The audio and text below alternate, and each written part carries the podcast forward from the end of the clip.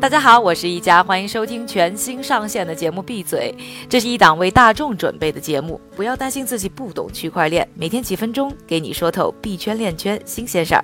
今天是二零一八年的六月一日，星期五，大家早上好。这里呢还要介绍一下我的小助手韭菜哥。大家好，韭菜哥就是我。一佳，今天圈子里有哪些重要的消息啊？哎，韭菜啊，如果你发送过任何的加密货币，不管是比特币还是以太坊还是别的什么币，一定知道这个钱包的地址长的可怕。比如说比特币的地址啊，有二十六到三十四位，而且还混合了数字和字母。我自己用过，这地址出错绝对是大概率事件。那交易平台 Blockcat 还专门做过一项调研，发现啊，竟然有百分之九十四的用户担心自己地址会出错，百分之十一的人甚至曾经发送过错误的地址。嘿，这地址一错，很可能就是真金白银都丢了。好消息是，现在终于有公司宣称有解决方案了。有家叫 IOV 的公司呢，创建了一个叫 BNS 的区块链系统。这个 BNS 的英文全称是 Blockchain Name Service，号称啊是全球第一个区块链地址注册服务。它允许用户使用他们的公钥。可能有朋友问了，这什么是公钥啊？它就相当于是一个公开的用户名，用这个公钥呢进行名字的注册，把原本的一连串的字母和数字组合注册成一个更适合人类使用的地址。比如说啊，你的一个钱包叫做什么一七八五 AW，巴拉巴拉巴，很长一串。现在呢，我可以把它注册成叫做什么闭嘴金库星号点 IOV 点 Value，就像个域名一样。另外，可能有些玩过币的朋友啊，遇到过币种多难管理的问题。I O V 上你可以注册一个地址管几个币的钱包，而且要要说到现在币和币之间进行交换，其实是非常麻烦的事儿，总是要通过一个第三方的交易所，费钱费时。现在 I O V 呢还想开发一种啊叫做跨链原子互换的技术。听上去很玄乎啊，其实呢，就是要让用户可以甩开像交易所这样的第三方啊，直接点对点进行币的交换。像现在应该说这个区块链啊，还是币呀，上手的门槛呢还是比较高的，比下载一个 App 难多了。但没关系啊，你想想最早的时候计算机有多大，现在变得多轻巧。只要这技术是好的，区块链相关的一切未来一定会更简单、更人性化，当然机会也就会有很多。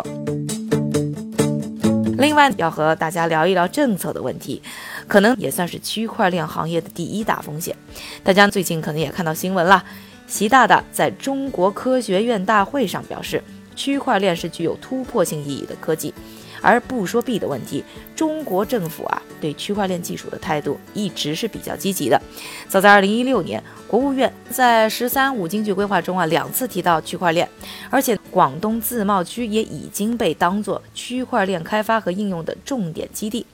除了中国，其他国家呢也一直在盯着这一项技术。下面来说说四个这两天有动作的国家。首先呢，来说一说俄罗斯啊，这个俄罗斯的央行呢，本周发布了一份报告，特别提到呢，由于全球加密资产交易量还很小，所以目前来说，加密资产不会对全球的金融稳定产生很大的威胁。这里呢，再说一说一些这个趣事啊，俄罗斯的普京呢也放过话，说啊，俄罗斯需要区块链。那这个态度的转变呢，还要感谢链圈中的明星 V 神，也就是以太坊的创始人。虽然大家说啊他是加拿大人，但其实他生在俄罗斯，也会说俄语。好像呢，就是去年他和普京在一个经济论坛上见面以后啊，普京的态度就变了。那说回到我们的正题啊，无独有偶，荷兰的一个最新的经济风险报告当中呢，也显示加密货币对荷兰金融的稳定带来的影响非常的低。再说美国啊，就说我常住的纽约以及美国中西部的俄亥俄州。都在考虑通过法案明确区块链的法律地位，以便日后更好的监管和发展区块链技术。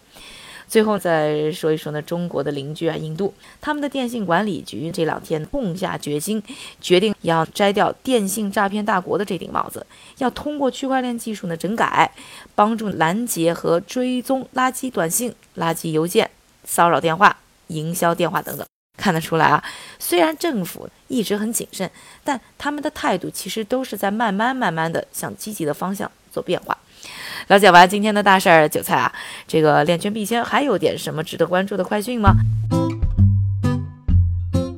是的，一家，下面就由韭菜来为大家播送一组短消息。耳机品牌魔声正在悄然推出 ICO 发行募资计划，计划筹资三亿美元，希望以此来扭转公司岌岌可危的财务状况。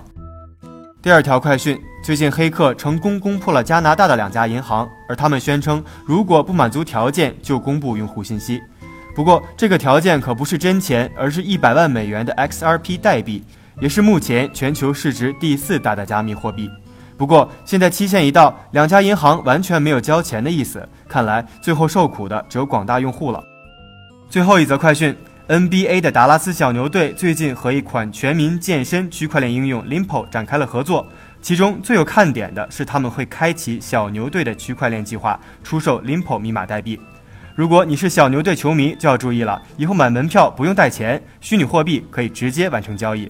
最后再给大家说一说币价走势。根据 Crypto Market Cap 的数据，截至北京时间六月一日零点的二十四小时里，市值前一百的数字货币多数呈现温和上涨的走势。不过，其中涨幅最惊人的要数咱们中国土生土长的火币，涨幅高达百分之十九点一三。而火币网同时也是中国最大的数字资产交易平台和数字资产金融服务商。